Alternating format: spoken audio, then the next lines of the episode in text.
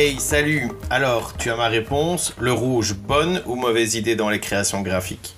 Alors, c'est un peu comme la couleur d'aujourd'hui, c'est une couleur qui attire l'œil, mais attention. Par exemple, aujourd'hui, on va parler du jaune. Le jaune, je peux déjà te dire que c'est une couleur qui attire vraiment beaucoup la rétine, mais qui par contre est très compliquée à mettre en place dans une création.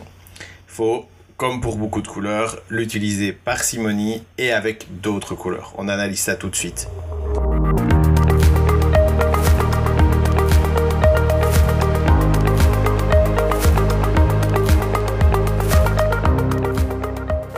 Chaleureuse et rayonnante, la couleur jaune symbolise aussi la joie et la fête. Elle incarne d'un point de vue marketing la tonicité et l'optimisme. Avec le jaune, on a donc une touche beaucoup plus tonique.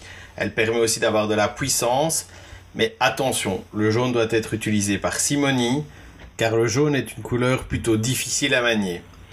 Il suppose une solide maîtrise de l'usage des couleurs, néanmoins il est recommandé si vous communiquez sur la vitesse et le tonique. Elle a toutefois été longtemps associée à l'adultère, au mensonge et à la traîtrise, d'où les fameuses roses jaunes. Les domaines de prédilection de la couleur jaune, c'est plutôt la jeunesse, le loisir, le spectacle, la musique, donc forcément l'art et la culture, le tourisme, le voyage, puisqu'on pense directement au soleil, la sécurité, le sport, l'assurance, plutôt aussi tout ce qui est alimentaire, restauration, mais plutôt restauration rapide, les aménagements, tout ce qui est l'industrie du textile et de la papeterie, l'automobile, le bien-être et le bio. Alors pour ce qui est des significations positives, on est plutôt sur de l'énergie, la richesse, l'intelligence et le dynamisme.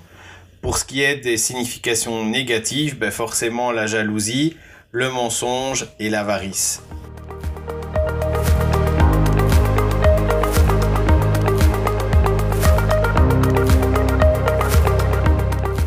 Le jaune passion et énergie, elle a tendance à être évitée par des débutants dans la création graphique, mais elle est intéressante par son énergie et son caractère.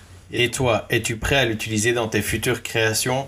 En tout cas, moi, j'utilise régulièrement en combinaison avec d'autres couleurs. On se retrouve demain pour un nouvel épisode et cette fois on passe aux couleurs secondaires, en l'occurrence l'orange.